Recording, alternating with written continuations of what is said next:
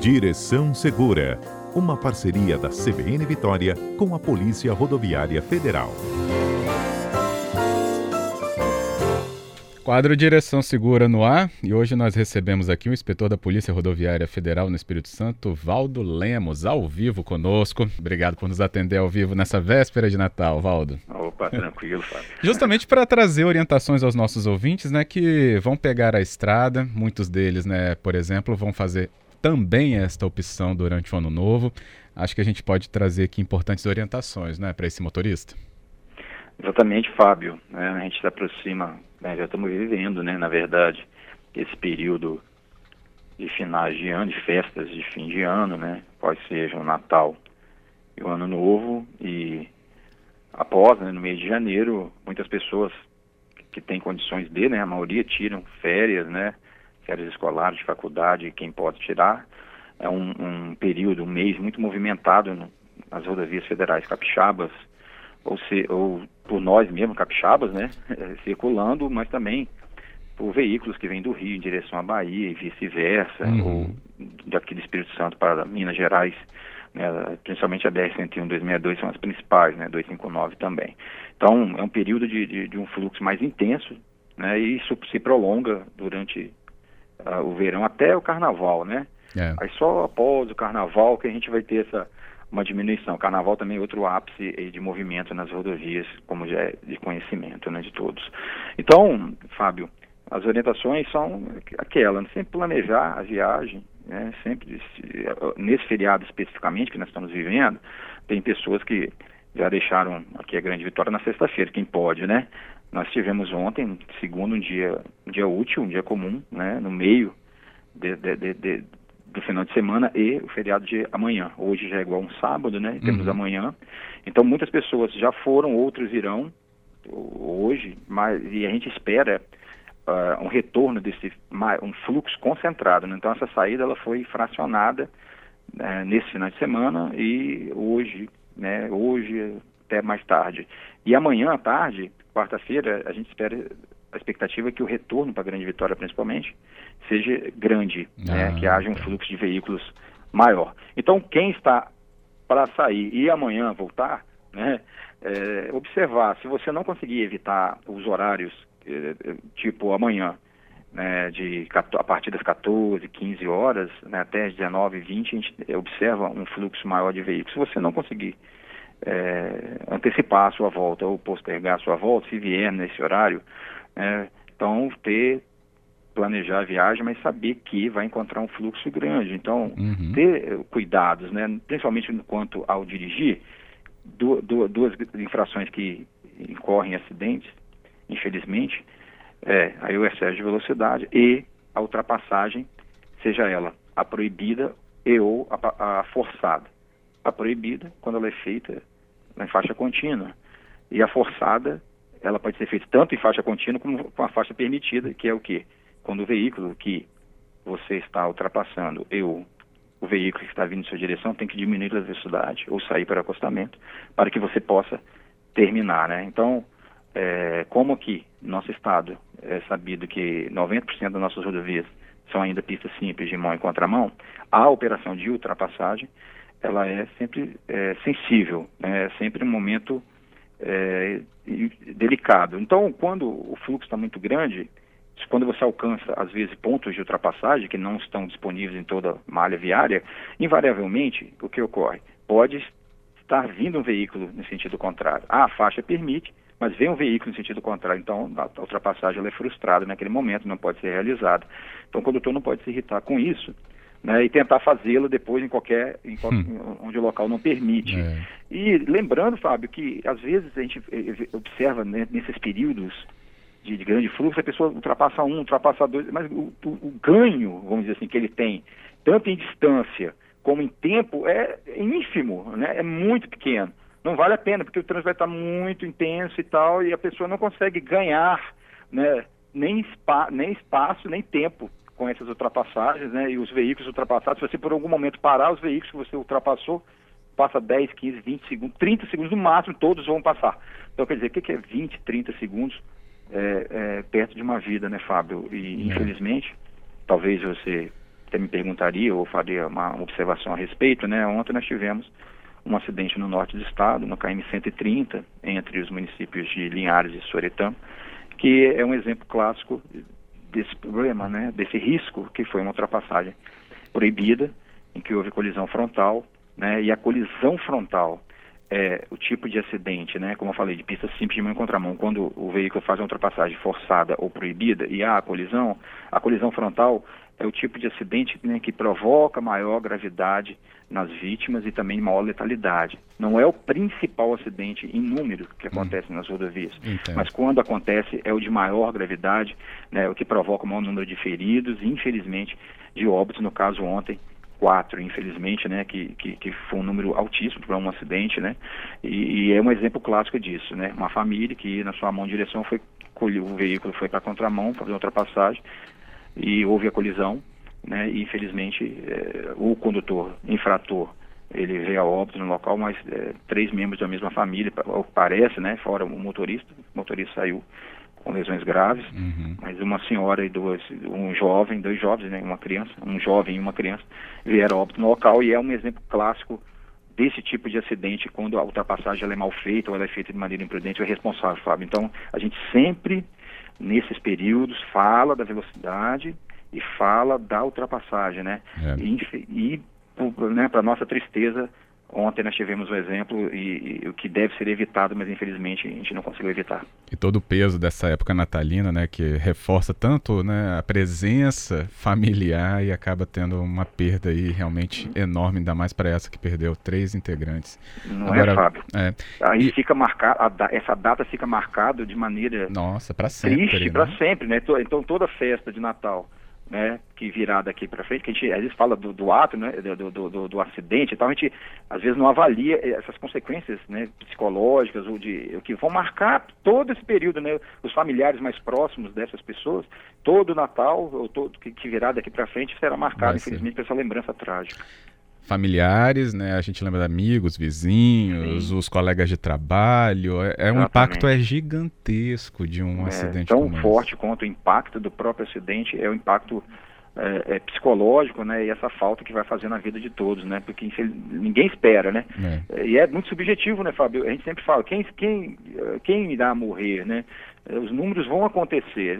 Todo mundo que está circulando corre risco, né? Está é, na estrada, né? todos então, por mais que a gente tome cuidado, seja previdente, prudente, né, tem a outro, né, a gente sempre reforça isso, tem a outra parte que tem que colaborar. Quando um não, não, não quebra essa, esse respeito à vida, né, nós temos esse resultado.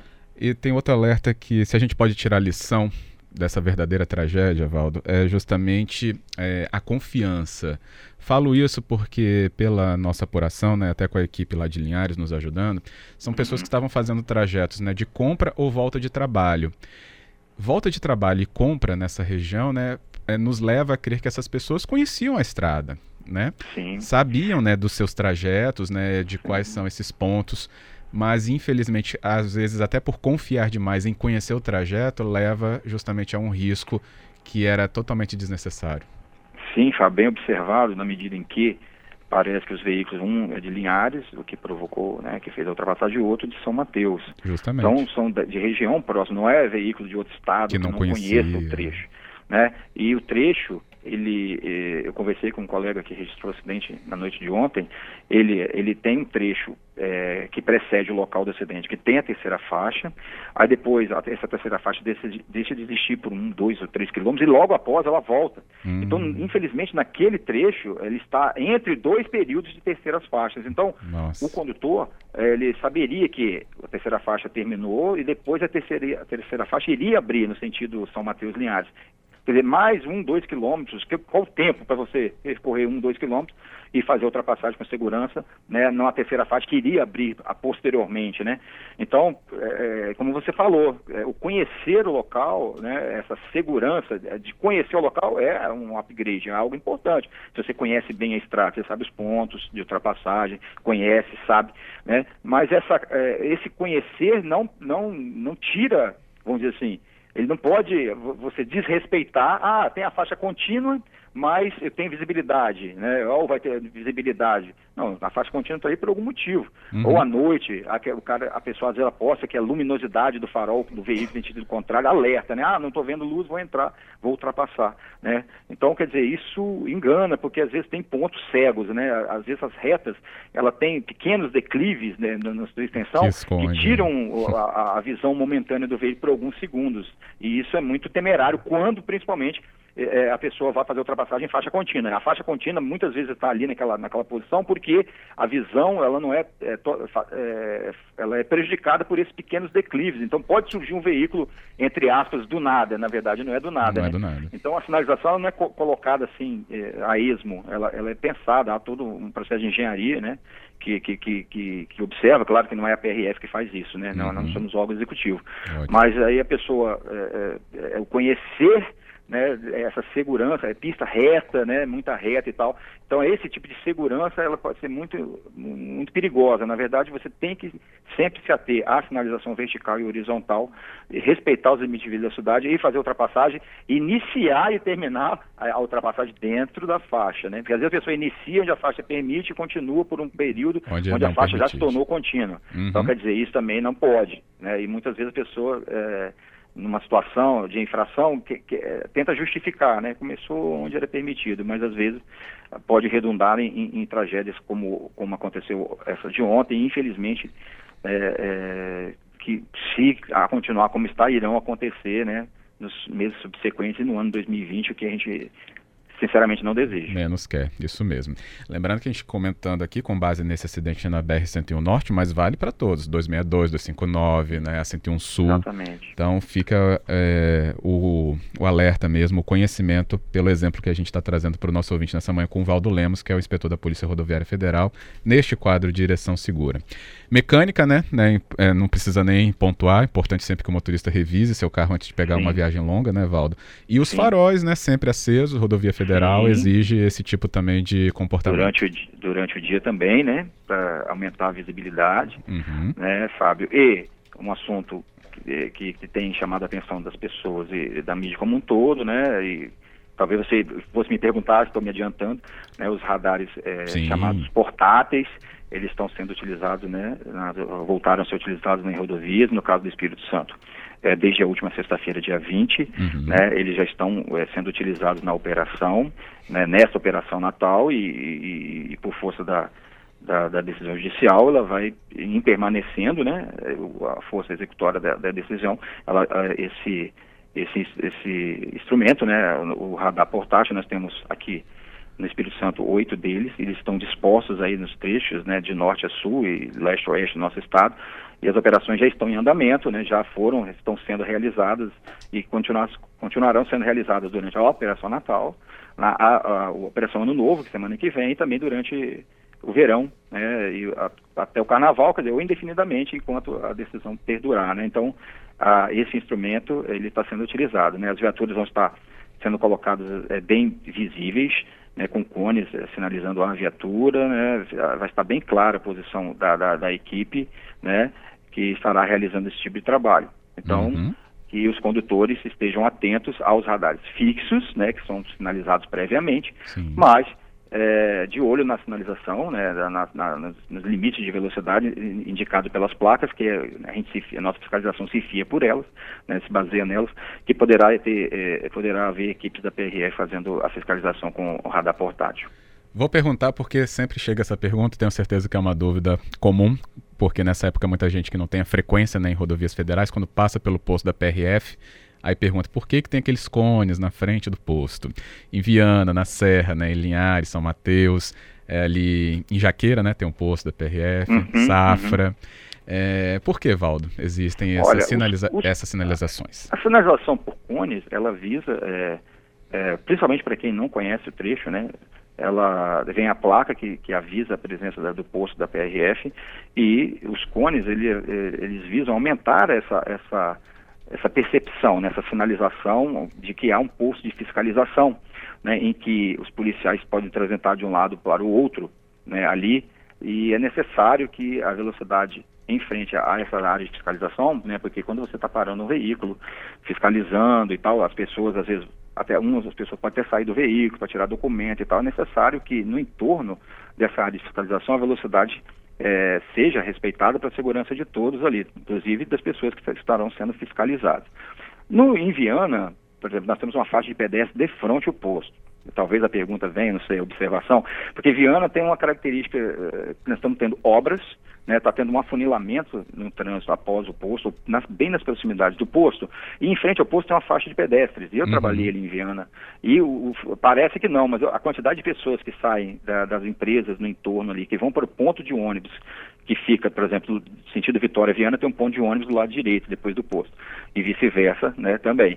Então, o trânsito de pessoas ali, é, ele até, assim, é razoável, né, parece pouco, mas não é. Então, as pessoas atravessam na faixa, então é necessário que, ao chegar próximo à faixa, as pessoas parem, obviamente, em frente ao posto da PRF, mas, assim, o trânsito toda hora sofre uma, vamos dizer assim, uma, pequenas interrupções devido ao respeito à faixa, e, e às vezes a, o afunilamento, por exemplo, é para que os veículos passem em menor velocidade. Né? Claro que uh, os nossos policiais são orientados ao, ao, perceberem, por exemplo, que está se estendendo e criando uma, uma um, um, um, fluxo está muito grande, uma, uma, um engarrafamento, né, uma retenção, que se abra os cones ali para o trânsito fluir. Mas ali, como nós estamos vivendo obras grandes ali, logo após o pós de Viana, no sentido Vitória Viana, então, quer dizer, isso misturou, né, vamos dizer assim, a Sim. obra teve muita retenção por causa da obra.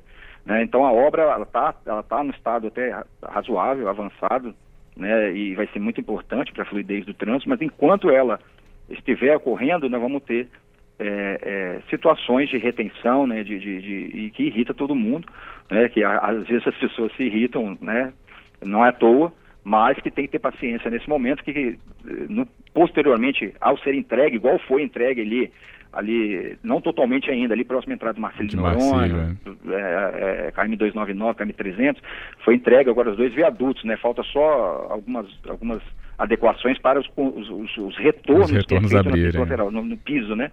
No, no, no, que o viaduto ele elevou, subiu, né? Então todo o trânsito da pista central hoje ele é, é feito sem interrupção, sem semáforo e será entregue totalmente, brevemente, né? Então uhum. isso ali uhum.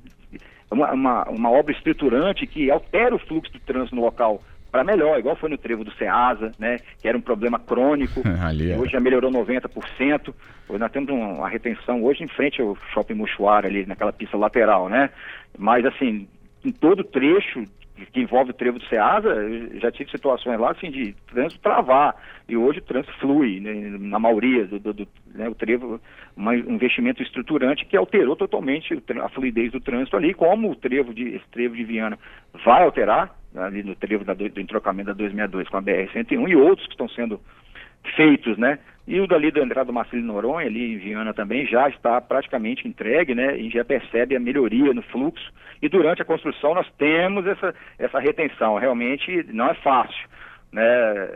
Mas é um mal que tem que acontecer para que a gente tenha um bem maior para ser colhido mais à frente. Muito bom. É, a gente acabou de responder então sobre isso. O Hildo Secato estava também questionando essa questão da sinalização em frente aos postos da PRF de Viana em especial.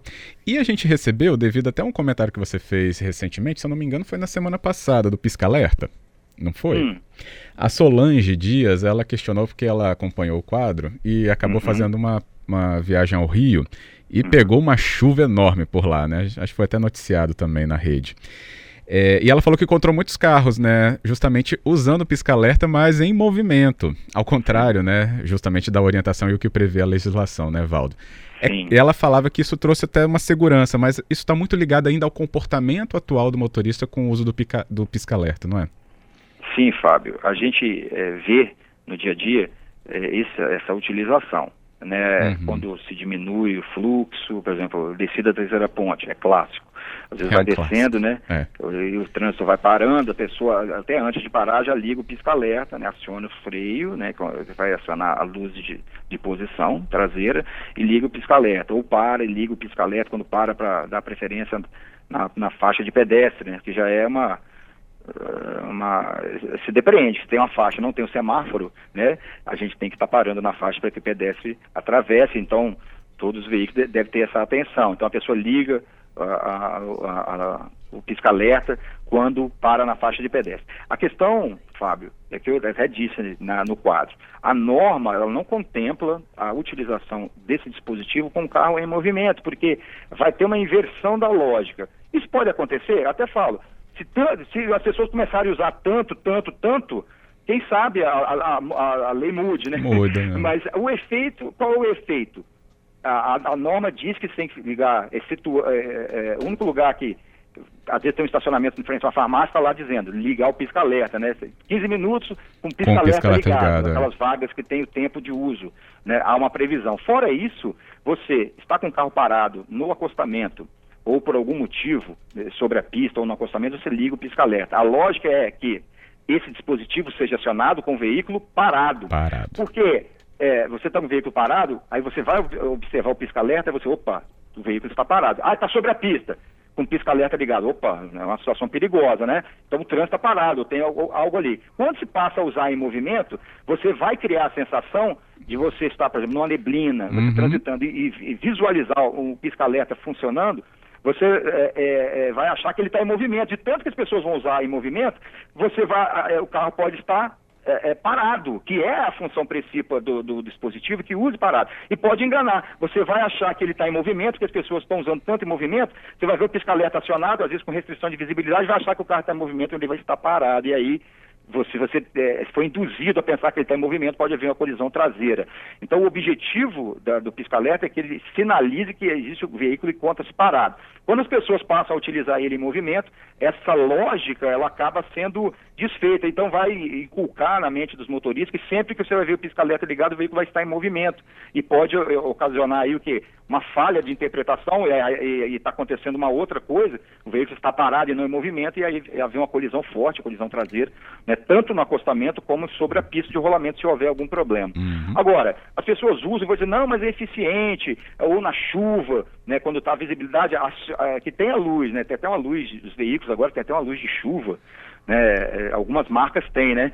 Nem todos, né? Que às vezes a pessoa até liga de dia, aquilo incomoda a gente que vem na, na, na, Não sei se aconteceu com você. Às vezes a pessoa liga o farol, liga luz de chuva, luz traseira, é uma luz vermelha, né? De um lado dos veículos. É feito para isso, para posicionar, marcar a posição do veículo. Então, você liga assim, quando está chovendo muito ou neblina, você acha que, opa, que você está sendo visto, né? Pode até acontecer, como eu disse, de se mudar uma norma, mas a norma diz que você tem que usar esse tipo de dispositivo com um veículo parado, porque nós vamos estar criando uma, uma, uma, expectativa de que o veículo deveria estar parado e vai estar andando. Você, ah, o veículo está andando, de tanto que se usa com veículo em movimento, você é, vai inverter essa, essa, essa, essa percepção.